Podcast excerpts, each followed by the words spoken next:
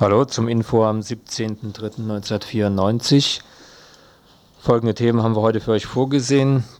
Zunächst werden wir eine Berichterstattung machen über die Ereignisse von heute Morgen. Spatenstichtag an der B31. Es gab dort viele Aktionen. Wir hatten heute Morgen ja schon einen Sondersendungsteil gehabt, zwei Stunden live von der B31 hier von Radio Dreieckland. Und heute Abend werden wir nochmal einen kleinen Rückblick machen auf heute Morgen, wie die Ereignisse sich dort, äh, wie die Ereignisse dort stattgefunden haben. Ein weiterer längerer Bericht wird über Kurdistan sein. Es gab dort am vergangenen Wochenende eine Konferenz in Brüssel, wo über die Zukunftsaussichten für die Ereignisse in Kurdistan, für den Kampf um Frieden in Kurdistan beraten wurde. Ein Korrespondent der kurdischen Zeitung Özgür Gündem hat uns einen kleinen Bericht dazu gegeben, was dort diskutiert wurde, was dort beschlossen wurde. Ein weiterer Bericht über Kurdistan der jetzt die aktuelle Situation dort unten beleuchtet. Es war ein Anruf an, aus dem Menschenrechtsverein, wie wir es in den letzten Tagen ja auch schon des Öfteren hatten.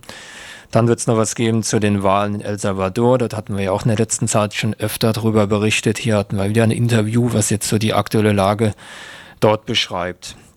Soweit erstmal so die Hauptberichte, die heute Abend im Info kommen. Alles weitere werdet ihr in der kommenden Stunde hören. Ihr könnt uns wie immer erreichen über die Studionummer 0761 31 028.